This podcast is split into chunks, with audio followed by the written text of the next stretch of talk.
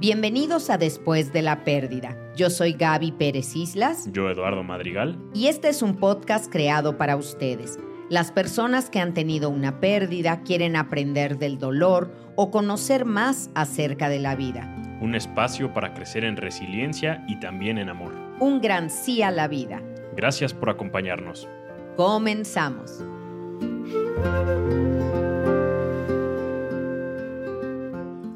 Hola, ¿cómo están? Me da mucho gusto recibirlos este día.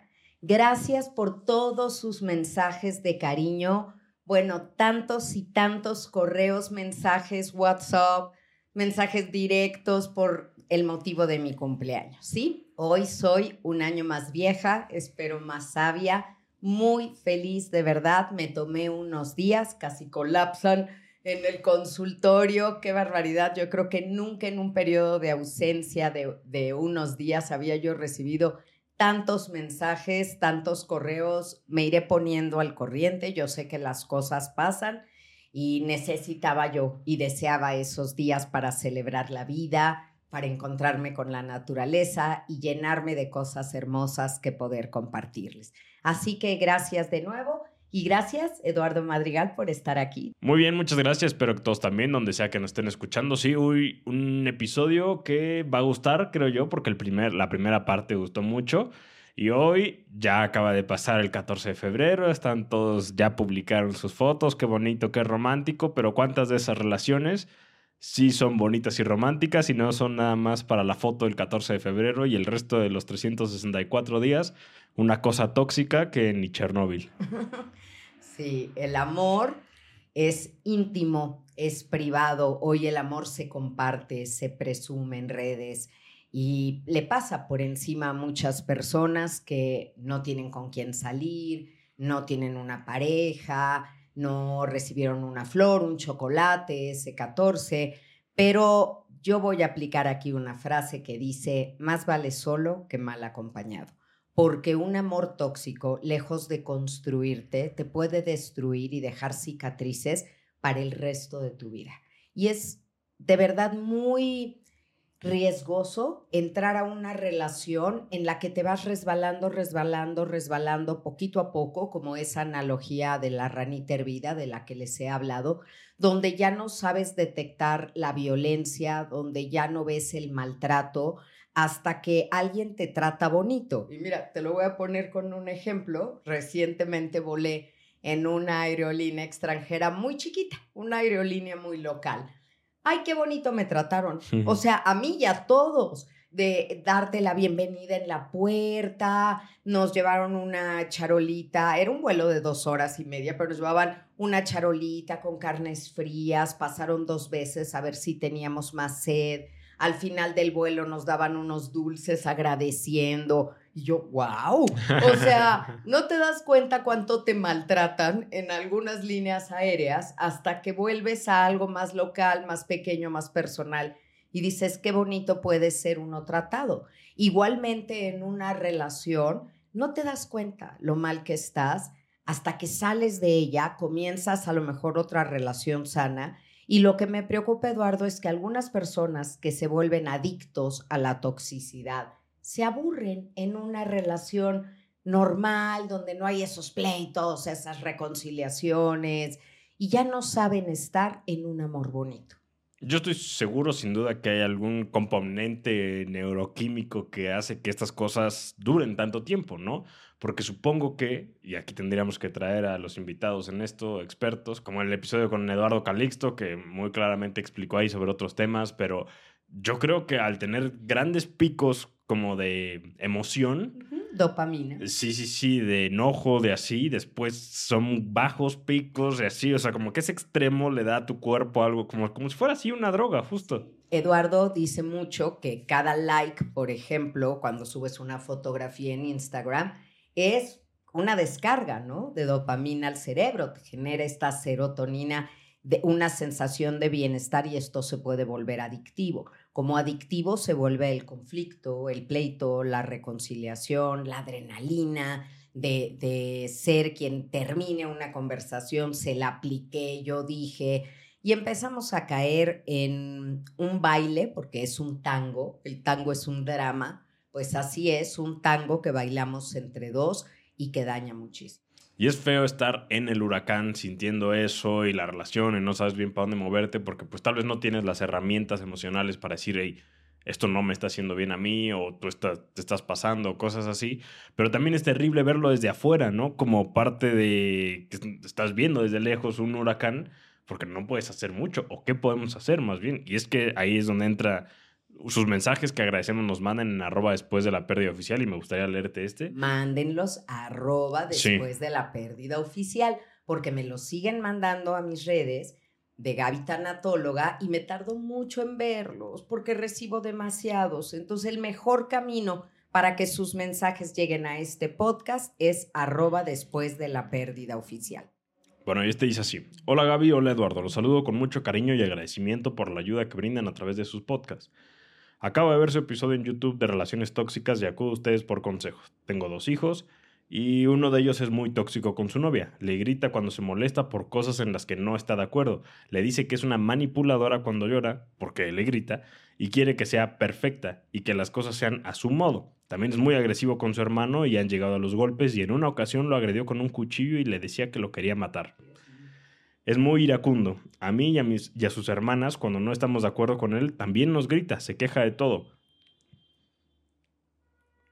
Lo he llevado con psicólogos, ha ido a constelaciones familiares, pero solo se calma mientras no pase por alguna situación que no le gusta.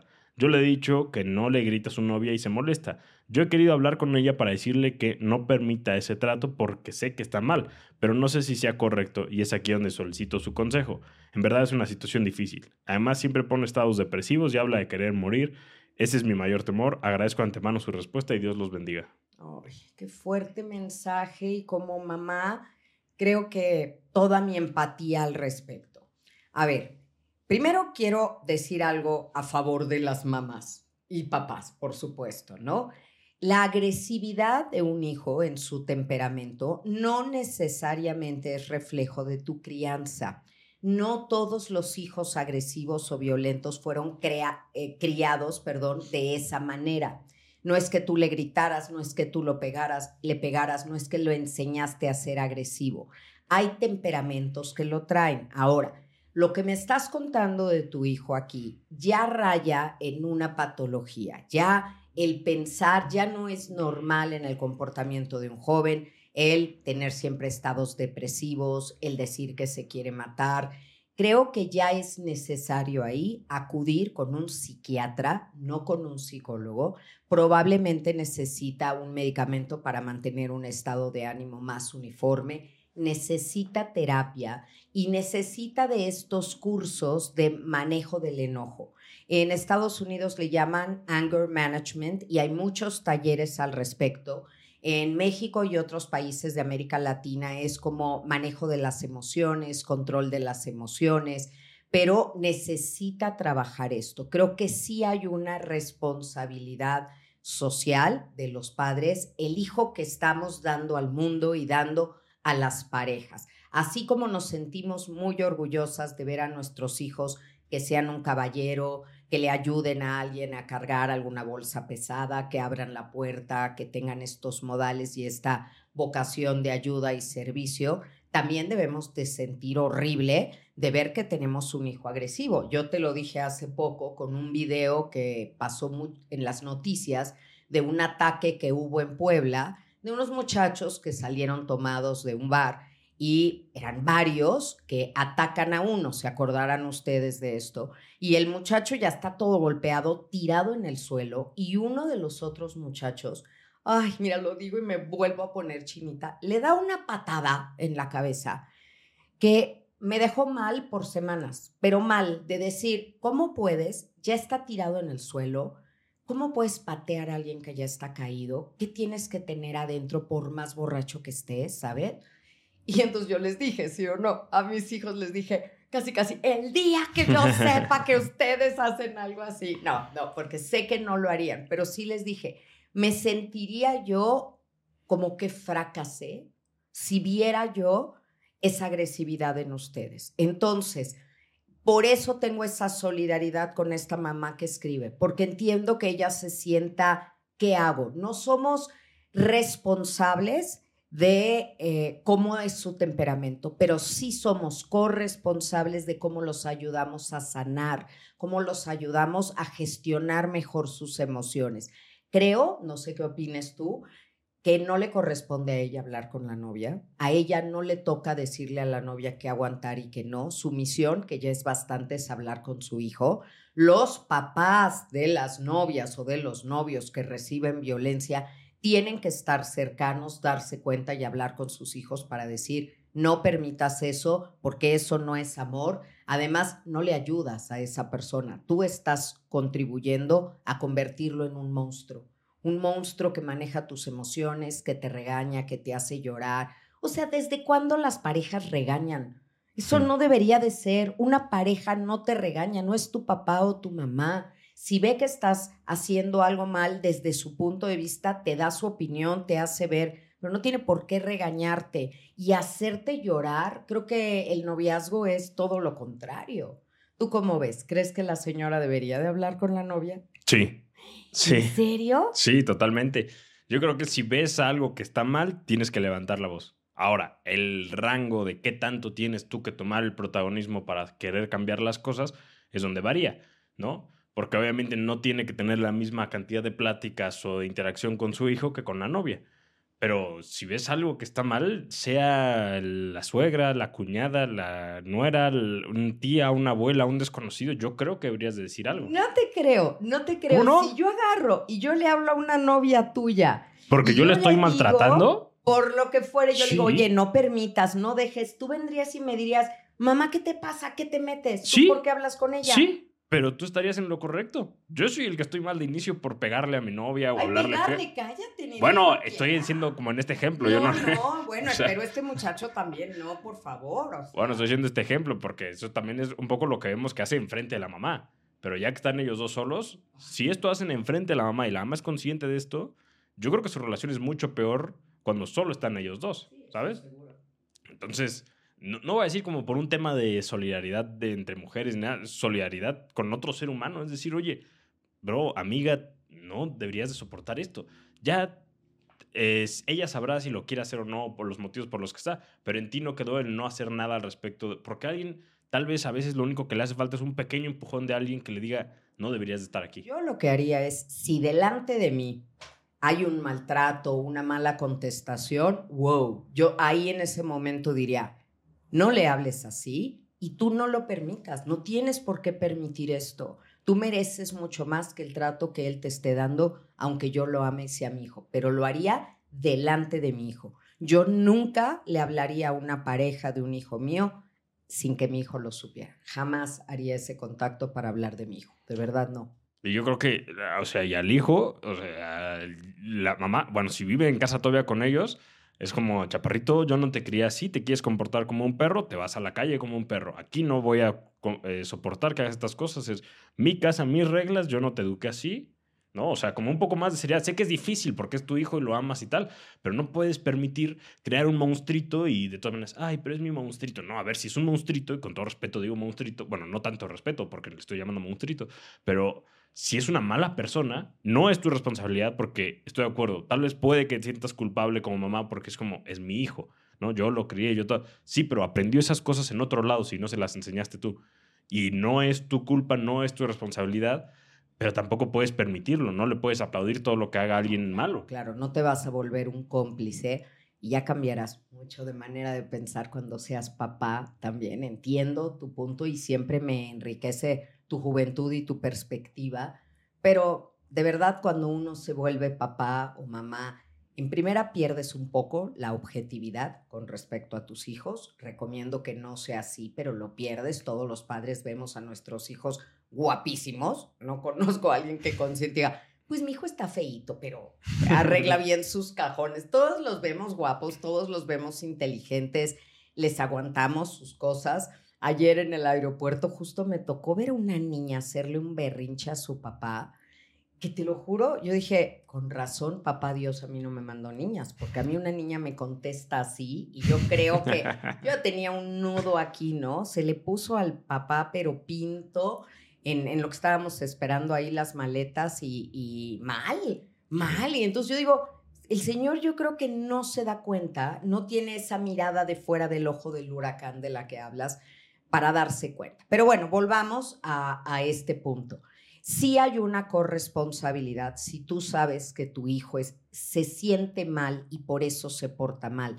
No es que sea un, un monstruo o una mala persona, pero alguien que se porta mal, se siente mal y eso es lo que podemos arreglar. ¿Qué hay en ti? ¿Qué sentimiento tienes de minusvalía, de inseguridad, que lo demuestras así? Porque acuérdate de ese cuento maravilloso de Jorge Bucay, de la tristeza y la furia donde dice que la tristeza y la furia se van a nadar a un río. Pero la furia es intempestiva, arrebatada, se echa al río, nada, dorso, crawl, vuelta, vuelta. Y cuando ya está a punto de salir, la tristeza, que es lánguida y calmada, apenas está terminando de quitarse su ropa, la dobla, la acomoda y entra al río. la furia sale, se pone la primera ropa que encuentra y se va. La tristeza, a quien le gusta quedarse mucho tiempo en un lugar, se queda dando sus brazadas artísticas en el río y cuando sale se da cuenta que la furia se ha llevado su ropa. Y como a la tristeza no le gusta andar al descubierto, se pone la ropa de la furia y se va. Y dicen que desde entonces, ahí afuera están confundidos la tristeza y la furia. Y cuando vemos a un hijo furioso, yo creo que está triste. Este cuento, Eduardo, deberías de haberlo contado tú, porque ahora que me acuerdo, y te tengo una envidia loca por eso, cuando Jorge Bucay me hizo favor de presentar mi libro La niña a la que se le vino el mundo encima, después nos fuimos a cenar, en una cena petit comité que tengo entrañada en mi corazón. Y Eduardo, junto con mis otros hijos, siempre escuchaban los cuentos para pensar de Jorge Bucay. Todo el trayecto al colegio y de regreso nos íbamos oyendo esos cuentos. Entonces Eduardo tuvo ese momento de déjà vu, de estar sentado junto a él y oír su voz. Y le dijo, es que yo te escuchaba siempre. ¿Y qué hizo Jorge contigo? No, le pedí que si me podía contar el cuento. Y me dijo que sí, me lo contó. O sea, se levantaron, te abrazó y se fueron caminando y te iba contando el cuento. Y yo como perrito en ventana de... Puedo pegarme, yo quería ir junto a ti, pero era tu momento después de tantas horas de haberlo escuchado y te lo, te lo dejé por completo. Pero estás de acuerdo que, ¿qué hacemos? ¿Qué hacemos con un muchacho que se comporta así? Y ella ha intentado y se ve que le ha tenido la disposición de ir al psicólogo. Pero ¿qué pasa después de que vas a una terapia, dos, tres? Sientes que nada funciona para ti y a lo mejor lo que ha estado pasando es que lo has llevado con el especialista equivocado con alguien que no aborda el tema de, la ideación suicida o de la falta de control de impulsos, la baja tolerancia a la frustración y qué hay y que le habla claramente de cuál va a ser su futuro y cómo va a sufrir, va a hacer sufrir a otras personas, eventualmente se va a quedar solo y eso puede acabar siendo una tragedia. Entonces, mis recomendaciones, como tú dices, desde la trinchera en la que estoy, sin ser un psiquiatra, pero dos cosas fundamentales para alguien que tiene ese temperamento. Primero, deporte. Deporte sí o sí. Necesita estar en un equipo, necesita desarrollar todos los valores que te da un equipo y cansarse, cansarse hasta sudar y quedar agotado, porque tiene mucha energía y esa energía tiene que salir por un lado constructivo. Segundo punto, no consumir azúcar refinada ni carnes rojas, porque son dos cosas. Una que te acelera y las carnes rojas, y eso está probado, te vuelve más agresivo, te vuelve más eh, iracundo, eh, que ella use esa palabra, como más feroz, si me lo permiten. Los animales carnívoros son mucho más feroces. No estoy diciendo que todos los que comemos carne seamos así, pero si estamos viendo que es un rasgo en nuestro temperamento, hay que hacer modificaciones en la dieta, modificaciones en la conducta, modificaciones en el pensamiento y desarrollar técnicas de meditación y respiración que te ayuden a autoserenarte. Y a ver, estamos hablando de este caso en específico, pero me gustaría ampliarlo más, porque esto no es algo que solo sea de hombres hacia mujeres, sino también puede pasar al revés. Y me gustaría también que habláramos de cuando es tu amiga o tu amigo el que ves que está en una relación así, ¿no?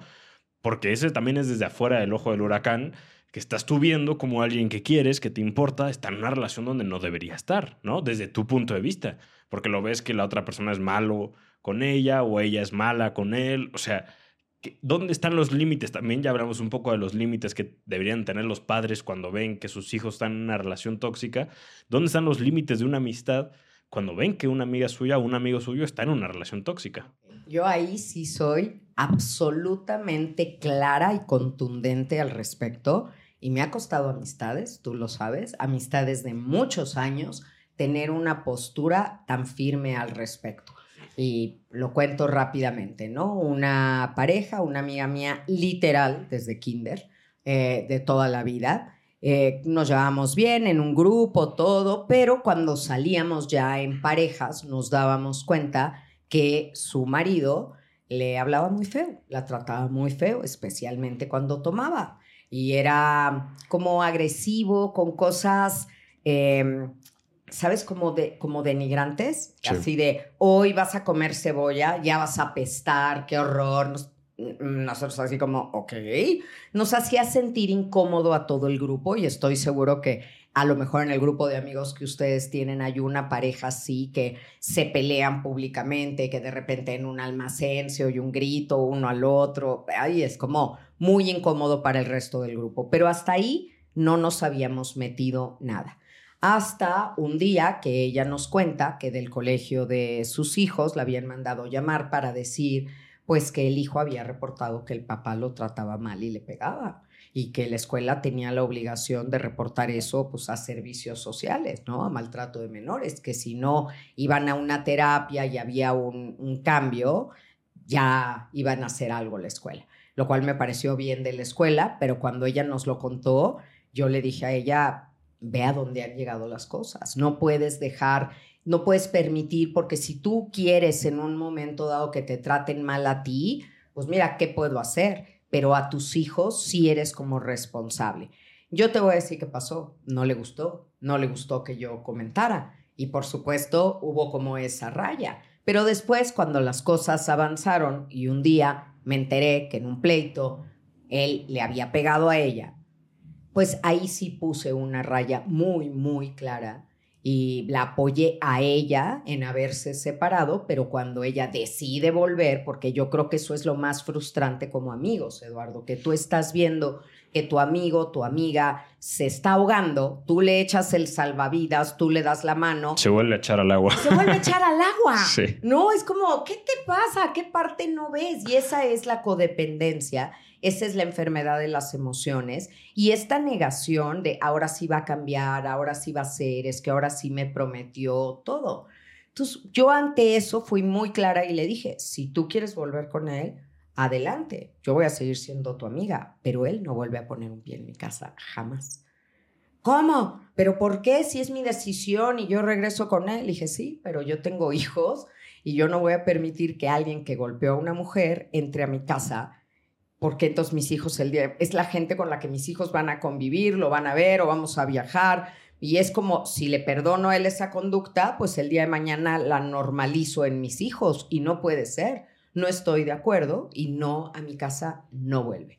Obviamente, ese fue el principio del fin y se acabó esa amistad porque pues porque fui muy clara, porque puse una raya, porque yo no iba a ser cómplice de la siguiente vez que esto avanzara yo una vez más me voy a poner un poquito más radical. Porque en, efecto describes muy bien esa sensación de echarle un salvavidas a alguien, ¿no? De quererle decir, oye, salte. puede ser que no estés viendo que te estás ahogando, pero yo desde aquí muy claramente veo que te estás ahogando, ¿no? Te, estoy ayudando, vamos a hacer esto, y no lo quiere, y rechaza tu ayuda, o vuelve a caer en eso, ¿no? Es drenante de energía para ti como espectador terciario, como amigo, familiar, etcétera, estar cerca de una situación así. Porque te toma tiempo de tu vida, te energía el estar pensando en esta persona que quieres, pero que no actúa como crees que debería. Es drenante para mí, y me ha pasado con un par de personas en mi vida, cuando siento que están haciendo algo que creo que no deberían, yo les deseo el bien y adiós, pero yo no puedo seguir ahí en esa relación. No es como que, bueno, yo no tomaría esa postura de a tu pareja no la quiero ver, yo no lo quiero ver a ninguno de los dos. ¿Por qué? ¿Por qué está haciendo así? No seas mala onda, ya que hizo. Bueno, a mí me frustra, me drena de energía el quererte ayudar, que no puedas, es exhaustante tener que escuchar. Exhaustante, te sacas cada palabreja. Extenuante. No, exhaustante. No. Bueno, no importa. Se entendió. Eh, querer ayudar a alguien esto que sea muy, muy, muy, muy cansado, lo voy a decir así mejor.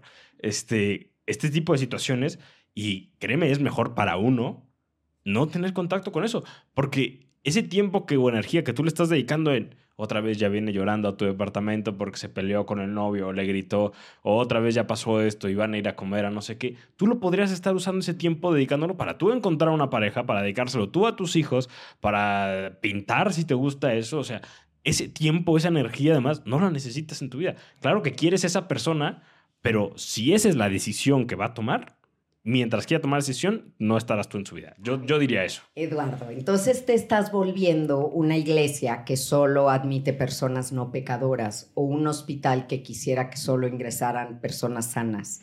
No, pero es que no es mi misión. Yo no soy un hospital que voy a curar a la gente. No es si vienes conmigo, yo tengo que aportar a ti para que estés bien. A ver, eres parte de mi comunidad, que bueno, voy a aportar con las cosas que creo que pueden ayudar, así como yo aceptaré las que tú me quieras aportar para mejorar. Pero si no las quieres aceptar y es drenante para mí, perdón, pero no tengo que estar aquí. O sea, no tengo una misión yo, ¿cómo es este lema de los doctores? ¿Cómo se llama?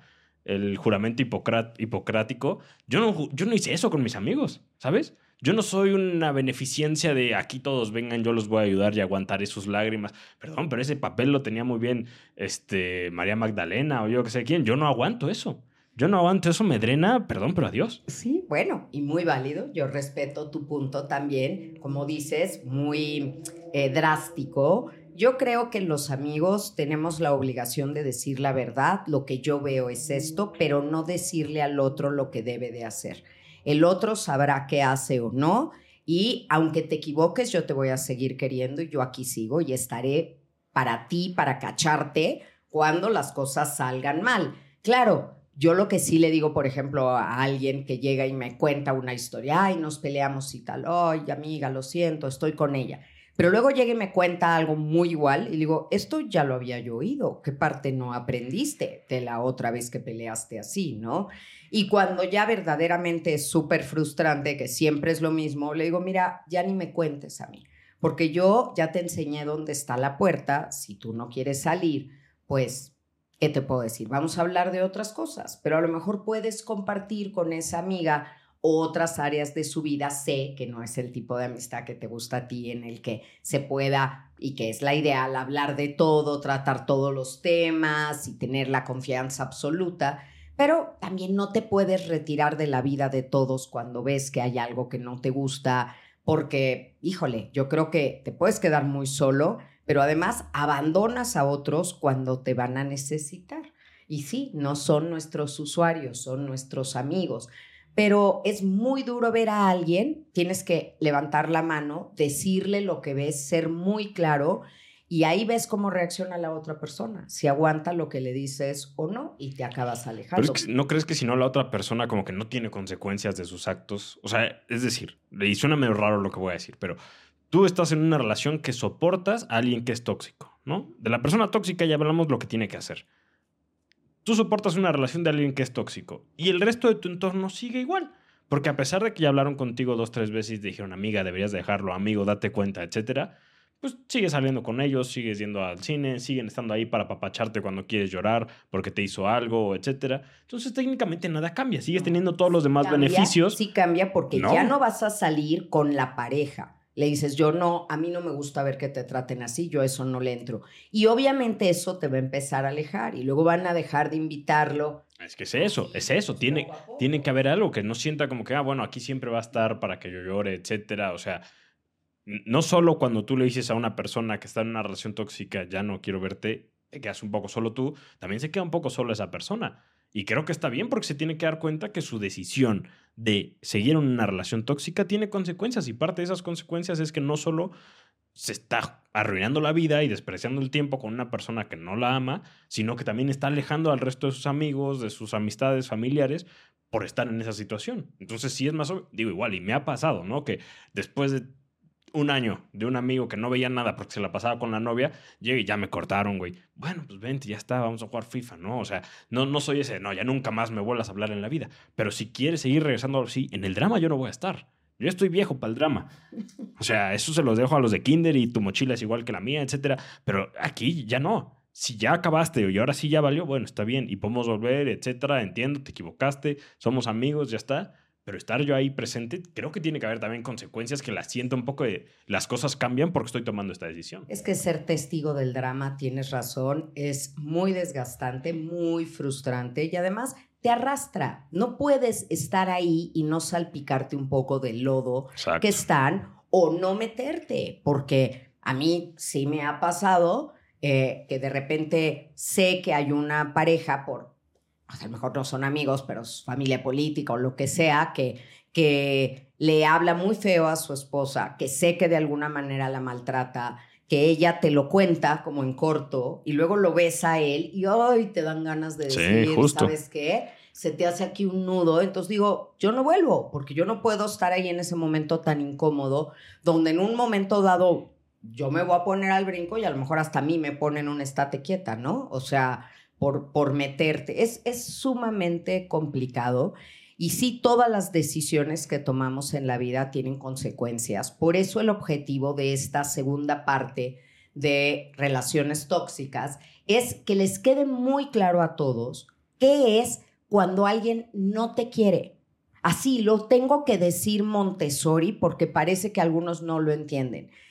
Eh, en mi libro más reciente, La muerte del amor, que por favor les recomiendo que lean. Fíjate que me doy cuenta, Eduardo, que muchas personas nos escuchan, pero algunos de nuestros súper escuchas nunca han leído un libro, ¿no? En el viaje ahora que me fui, eh, me encontré una familia muy linda de Nayarit que les mando saludos y ella, la, la, señora me dijo, yo sé quién eres, ¿no?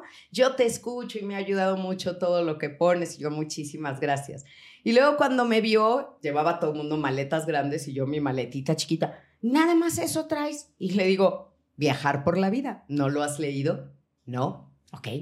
En otro momento me preguntó por, el, por una amiga que había perdido a su hijo, todo. Y elige no tener miedo. ¿No lo has leído? No. Entonces, aquí sí les voy a pedir a todos que por favor en su biblioteca en casa tiene que estar La muerte del amor. Y ahí les digo las causas por las que muere el amor, pero también les hablo claramente de lo que no es amor. No se confundan. Ya habíamos dicho la primera, alguien que te regaña, que no es tu papá o tu mamá o tus abuelos, no es que te, porque te quiero te regaño. No tenemos que regañar a las personas porque se supone que una relación amorosa es de adultos no entre niños. No se regaña a los adultos. Entonces, alguien que te regaña, alguien que te castiga, fíjate, para que veas lo confundido. A lo mejor no te castiga con párate ahí viendo a la pared, pero ahora no sales, ahora no te llevo, a, te vestiste así, entonces ahora no vamos, ahora no te hablo, te retiro mi afectividad. O sea, son castigos. Alguien que te castiga, alguien que usa lo que le has contado en, en, tu contra, que en un momento dado tú le dijiste, es que yo no me llevo bien con mi hermana, y en un pleito, pues claro, es que tú ni con tu hermana te llevas. Por eso es esto, ¿no? no, es como un gancho al hígado, es un golpe bajo de que usas algo que te comenté, que te conté en un momento de confianza en mi contra. Eso no es amor, eso no es amor. Nadie que te diga yo sin ti no puedo vivir o tú nada más conmigo la haces no es amor, es codependencia. Alguien que te grita, alguien que tiene violencia y por favor consulten el violentómetro que viene al final del libro. Es una, una herramienta del Instituto Politécnico Nacional porque he tenido casos que me empiezan a contar, entonces me jaló el pelo y me aventó a la cama y yo, espérame, nunca me habías dicho que en tu relación había violencia. No, violencia no, nunca me ha pegado. Me acabas de decir que te jaló el pelo y te empujó. Eso es violencia, no nada más el puño cerrado. Todo eso no es amor, no es amor, no te confundas. Aunque se disfrace de amor, aunque te haya dado corazones, te lleve mariachis y serenata, te prometa la luna y las estrellas, si hay todo eso que te dije antes y muchas cosas más, no es amor. ¿Qué se te ocurre a ti que puedes decirle a alguien de las cosas que has visto en las parejas de tu edad que no es amor? Yo creo que hay mucho de redes sociales que no es amor, ¿no? Estar en, ¿por qué le diste like a esta? ¿O quién es esta? A ver, o sea, no, no sé qué pasa, no sé qué pasa tanto de un lado como del otro. Tú estás en una relación con una pareja, ¿qué te importa estarle dando like a otras chavas o haciendo comentarios en las fotos de otros güeyes? O si eres mujer, viceversa, subiendo fotos nada más tú para que te comenten, güeyes. O sea, ¿qué haces haciendo eso? Y también del otro lado, ¿qué haces tú cuestionando estas cosas, no? A ver, a ver, no entendí. O sea, si alguien tiene una pareja y le está dando like a otro chavo, ¿está mal? O sea, depende de cada quien el límite que se pongan y las cosas que les parezca bien o no. Pero si yo estoy en una relación, ¿no? Con una, con una chava, eh, está bien y demás, y estoy en Instagram y una amiguita de la eh, universidad sube una, un video de ella haciendo ejercicio en mini shorts y yo le doy like, pues ¿qué hago, no? ¿Por qué hago eso? ¿Crees? Pues sí. Fíjense, vean, esto es lo que me interesa muchísimo como la perspectiva de las generaciones. Yo no soy una persona celosa. Pero es que no además, creo en los celos. Es que además todos los demás ven que yo le di like a esa chava, entonces como este güey, ¿qué hace? Bueno, a lo mejor si siempre estás dándole pues like a todo, es y no solo extraño, a, a 20 chavas más. Pero yo, por ejemplo, le pongo like a todo lo que Miguel Bosé pone. Tu papá nunca me ha dicho nada. No, ok, Miguel Bosé es una figura pública. No tengo amigos este, hombres así que, que lo siga. Bueno, sí, sí tengo, sí tengo, y guapos, amigo, Carlos Arenas, Roberto Carlos. Pero no. Muy guapos. Siempre les pongo like, al, eh, no a todo lo que me gusta que ponen. Sí le pongo un like, pero eso jamás pondría celoso a tu papá. No, no, pero tú le das like porque también lees lo de abajo y lo de abajo dice, ah, hoy en el evento, no sé qué, inauguramos tal. Me gusta leer. Y lo comentas felicidades o qué bueno, tal. quien le da like nada más porque está buena la chava o porque está, bueno, perdón, porque está guapo el güey, etcétera, ese es el donde está mal, ¿sabes? Ok, ya estoy entendiendo. Es que ven, es bien interesante saber esos códigos. Pero se habla. Te pones de acuerdo antes. Oye, a mí no me gustaría, a mí me hace sentir de esta manera. No es que te lo prohíbo. Yo ya te dije. Y si luego tú lo haces y yo no estoy a gusto, pues bye, yo me voy. Pero no estoy peleando contigo porque otra vez le diste like, ya te vi. Porque ¿en qué te conviertes? ¿En un policía cibernauta que estás viendo a ver a qué le dio like y todo? O sea, consíguete una vida. Qué flojera estar viendo. hay un, hay un tren, bueno, como un TikTok se hizo famoso, una técnica para descubrir si te engañaba tu pareja, ¿no? esto, o sea, es que esto es muy tóxico de entrada, pero bueno. Eh, para empezar, yo digo, si no confías en tu pareja, háblalo o termina con esa persona. No hagas este tipo de cosas. Si no confías en tu pareja, háblalo, no hagas este tipo de cosas. Pero decía, eh, ve TikTok con tu pareja y dile, ay, me mandas ese, por favor. Entonces cuando tú le das compartir, eh, te sale en la lista de personas a compartir, los primeros tres son con los que más te envías cosas. Entonces, si hay otra chava ahí, es muy probable que te esté poniendo el cuerno o hay otro güey ahí. Eh, o sea, ¿sabes? Como cositas así que probablemente sean ciertas, pero es como si no confías, no, no hagas ese tipo de cosas. Pero se alimentan más y entonces es como técnicas para descubrirlo. no, no, son unos stalkers profesionales. Profesionales. Cuando me cuentan en sesión de es que ya me di cuenta porque entonces vi cuántos contactos en común tenían y aunque el perfil de ella estaba cerrado, pero entonces ya lo vi yo, wow, Sherlock Holmes se queda corto. ¿Cuánta energía estás poniendo ahí que, como decías hace rato, puesta en otro lugar esa energía? Sería mucho más constructivo, por Dios, lean, lean libros, ahí pongan su energía en lugar de estar haciendo esto. Pero ven, ahí hay algo, la confianza una pareja, sea noviazgo, vivan juntos, estén casados, sean amigos, o sea, necesitas tener confianza. Es un ingrediente sin el cual eso no puede existir, no es un vínculo real. Entonces, no quiero que sean un éxito social y un fracaso personal. donde atrás de, de esa pareja ideal, guapos, hermosos, hay unos pleitos y unas cosas terribles atrás, ¿no? Entonces, si no hay confianza, no hay amor. Si no hay intimidad, que no estoy hablando sexo, ¿eh? estoy diciendo intimidad, esa capacidad de poderte vulnerar frente al otro, mostrar tus sentimientos, no es amor. Váyanse dando cuenta para decir, pues, qué engañada he vivido. Y no quería que acabara el episodio sin antes hablar también de algo que me pareció muy interesante y nos llegaron un par de mensajes con respecto a ello. Este parece que les pagamos para que nos lo enviaran, pero bueno. A ver, nunca hacemos eso. no lo hacemos, pero justo has hablado de esto y sé que tú no has leído este mensaje, pero mira, dice así. Hola Gaby, la relación de cuatro meses con mi novio terminó y por decisión de él no lo vi venir. Me siento muy triste. Mis amigos me dicen que como duró poco, pronto pasará. Pero aparte dicen que viví violencia psicológica de los primeros puntos del violentómetro. Pero yo no lo veo así. Me sentí muy triste cuando me lo dijeron, más porque dicen que soy la víctima perfecta.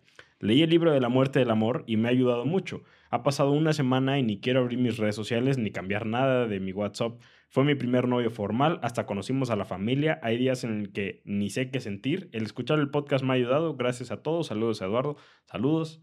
Pero sin duda es quien logra salir de una relación tóxica, y a veces es que le empujan de la relación porque el güey o la chava se hartó y ya quiere cambiar, se queda uno aún más desprotegido, inválido, porque no es lo mismo lograr salir de una relación tóxica porque te das cuenta, tienes este momento de iluminación divina que te dicen, esto no está bien, entonces quieres algo mejor y renuncias a esa relación, a que te corten.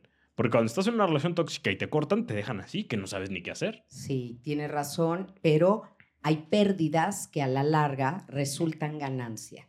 Y entre más sane, y sanar es parte ahora de, de, estar fuera para poder ver las cosas, escuchen a sus amigos, porque los amigos te conocen y te quieren, saben cómo eras antes de esta relación y cómo modificas ciertas cosas para ser la persona que el otro o la otra quiere.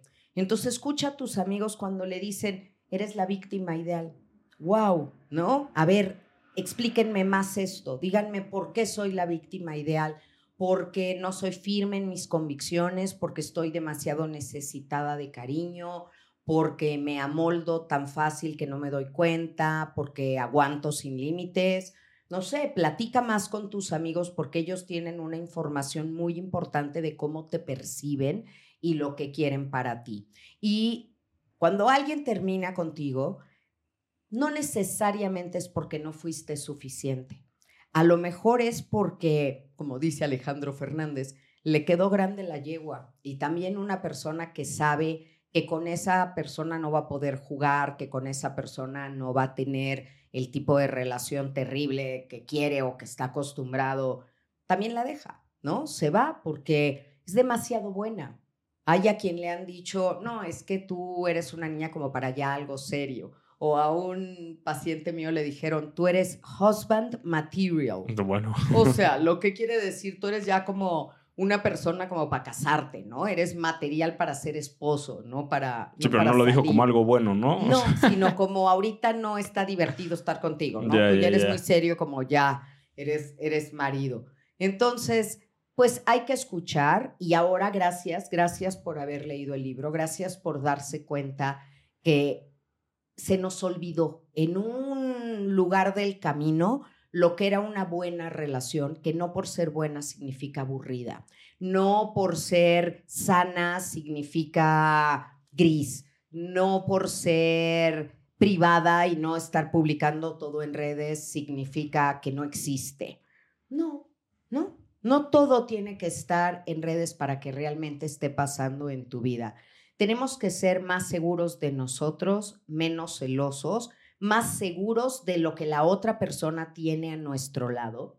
Y aquí quiero eh, eh, hacer mucho énfasis que a lo mejor probablemente hablamos, nos oyen siempre como poniendo ejemplos que pareciera de parejas heterosexuales, ¿no? Él y ella o ella y él pero por supuesto que estoy ampliando a esto a él y él, ella y ella, como lo hago en mi libro de la muerte del amor.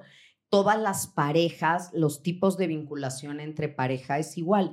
Me han pedido en varios comentarios que por qué no hablo de las parejas gays, eh, como del duelo por la pareja gay. ¿Sabes por qué? Porque para mí La pareja gay o la pareja heterosexual es pareja. Yo hablo sobre la pareja, hablo sobre el amor. No, es que las parejas gay son más pasionales. Es una cuestión de temperamento. También hay parejas heterosexuales muy pasionales. Yo no creo que haya, y corríjanme ustedes, sino un estilo de querer gay. Yo creo, como decía Víctor Frank, que la humanidad se puede dividir en decentes e indecentes. Y hay indecentes heterosexuales e indecentes gays, o sea, en su relación, en su tipo de relación. Y hay personas sumamente decentes. Toda la fortuna que he tenido de tener a mis pacientes eh, de todas las preferencias sexuales, trans y demás, son personas decentes y, y, sufren y tienen dolor y todo, y el amor es real, el dolor es real. Hablamos del amor y el amor puede ser sano y constructivo. Un noviazgo es aquella relación en la que te estás conociendo para ver si el día de mañana pudieran vivir juntos y hacer un proyecto juntos. Sí, creo que el amor es el amor y el dolor es el dolor, independientemente de lo que sea. Y tenemos otro mensaje que dice, buenas tardes Gaby y Edu, primero que nada les agradezco mucho por sus podcasts. Dios lo bendiga por esta enorme ayuda, les platico mi situación. Tuve un novio de 7 años, me casé con él y duramos 8 años casados. Tuvimos un niño, tiene ahora 5. El divorcio se dio por una infidelidad de él. Él pidió el divorcio. Duró casi un año escondidas con su amante. Se casó con la que era su amante, ya tiene un bebé de un año. Me duele mucho que su vida se vea casi perfecta. Yo al contrario me cambié de ciudad, dejé mi trabajo que tanto amaba porque mi ex trabajaba ahí y ahorita quiero un consejo tanto para ver cómo le digo a mi hijo del bebé que tiene su papá, me siento triste de saber que él sembró dolor y sigue cosechando cosas buenas. Yo sigo avanzando en el duelo, pero no me he podido reponer al 100. Les agradezco mucho su ayuda. Y este siento que es uno de los factores que puede llegar a complicar un duelo, como decías tú, ¿no? Me gustó mucho esa frase de hay, este, pérdidas que a la larga son ganancias. Y me parece que esta es una de ellas y tal vez se tardará en ese larga a llegar y hay que entender ciertas cosas, ¿no? El, tiempo por sí solo, y lo hemos hablado, no va a ser algo. Tiene que hacer un trabajo de duelo ella también y entender qué es lo que está ganando al no tenerlo y poderle explicar y con claridad a su hijo, pues porque también es una situación complicada y demás, pero se complican las cosas eh, cuando ya saliste de una relación tóxica y esa persona parece que sigue radiando su toxicidad en tu vida a pesar de que ya no estén juntos, ¿no? Me gusta mucho que englobes este caso dentro de una relación tóxica, porque siempre pensamos que una relación tóxica es donde hay pleitos y también es donde hay mentiras. Porque aquí puede ser que no pelearan y la llevaban bien y ella no lo vio venir y él tenía un año de relación con otra persona. Claro que es tóxico porque no hay honestidad. ¿Qué perdió ella? Perdió al hombre infiel. No me digan que eso no es ganancia. Y claro, perdió otras cosas porque perdió la ilusión de la familia junta. Ahora, hay muchos temas ahí, porque él puede haber sido una mala pareja, pero a lo mejor es un buen padre. Pero si es un buen padre, ¿por qué no le ha dicho a su hijo que tiene un hermano? Porque tener un hermano siempre será una buena noticia. Entonces, creo que le corresponde a los dos papás hablar con el niño y no decírselo como algo malo de mi hijito, tenemos que hablar. El niño sabe que los papás están divorciados, que están separados, ya radican en otra ciudad y decirle al niño, ¿sabes qué? Eh, la pareja de papá y mamá se terminó, pero nosotros de alguna manera siempre seguiremos siendo familia. Tu papá es tu papá ya encontró a otra persona de la que se enamoró, con la que ahora está junto y tuvieron un hijo que es tu hermano también. Y, y alégrense por eso. Ese hermano puede ser el día de mañana el donador de riñón de, para este niño si lo llegara a necesitar. Un hermano se celebra, no es nada malo que se deba de ocultar. Y creo que por la edad del niño no es momento de decirle, tu papá me fue infiel un año, no se engañó, como usan el plural algunas mujeres. No, se acabó el amor de pareja entre tu papá y yo, pero no el amor de familia. Y tu papá ahora tiene una nueva pareja. No entremos en detalles. ¿Qué se tienen que enterar los hijos de la vida sexual de los papás? Nada, nada. Y no hablemos mal del que se fue, aunque tengamos ganas, porque eso es escupir para arriba. El día de mañana el hijo va a estar enojado con papá que le habló mal de mamá o con mamá que le habló mal de papá, no con el que se portó mal, sino con el que le habló mal porque lo envenenó. Y no me parece justo para los niños. Pero ¿cómo nos blindamos entonces de una relación tóxica después de que ya se terminó? Porque habrá situaciones en las que tengas que seguir viendo a esa pareja, como lo es que hay un hijo o es amigo de otras personas, etcétera. El contacto cero sería maravilloso, ¿no? No enterarte de nada, nunca saber más, o mudarte de país o que se fuera a vivir él a, Australia, ¿no? Si hay alguien en Australia, hola, qué, gusto, por favor, nos lo saber en los comentarios. Están, están muy lejos de nosotros, pero cerquita. Eh, pero sí, o sea, a veces es complicado que no te llegue todavía esa radiación cuando se acaba la relación. ¿Qué, qué podríamos hacer para que no siga afectando? Generalmente el amor no se muere a las dos partes en, al mismo tiempo, ¿no? No es como, ya estamos enamorados, ahora ya estamos desenamorados, ya no nos queremos, terminemos.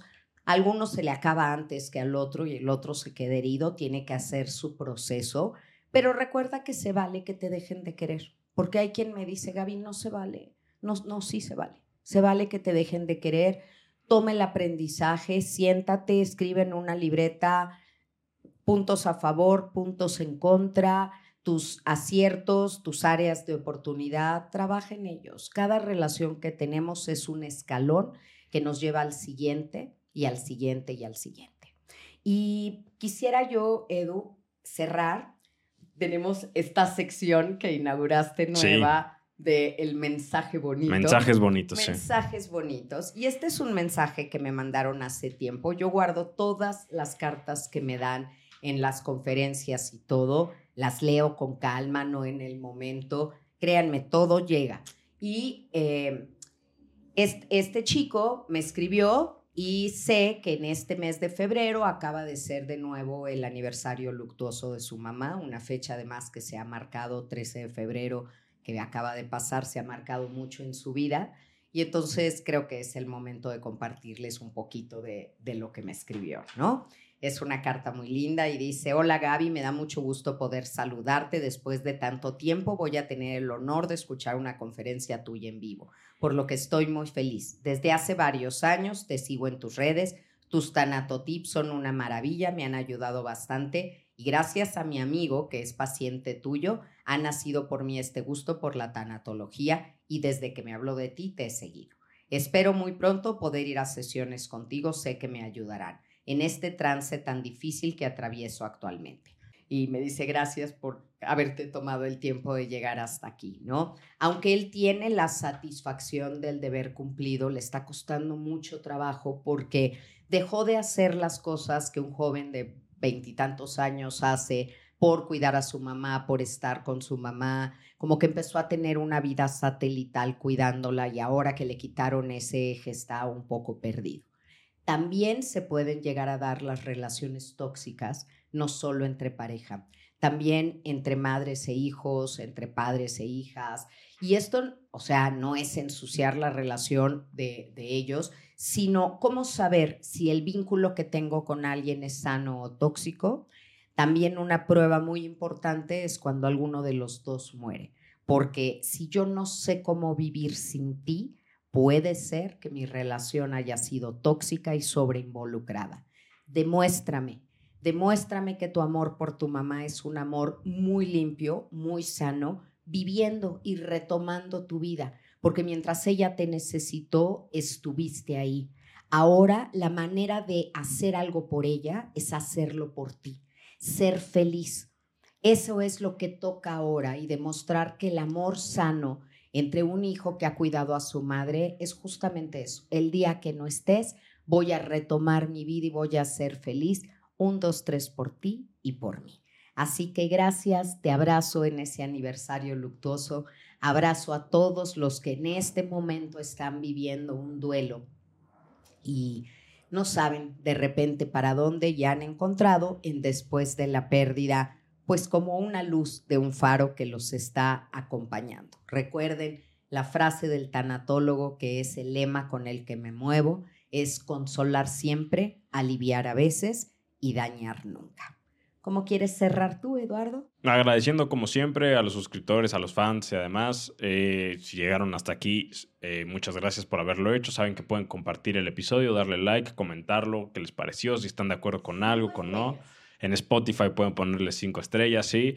Eh, muy bonito su 14 de febrero, espero lo hayan pasado bien con sus fotos en Instagram y demás. Hora 15, tremendo cachetadón que fue este episodio, para darse cuenta que tal vez no es muy bonita su relación como debería serlo y que debería de cambiar.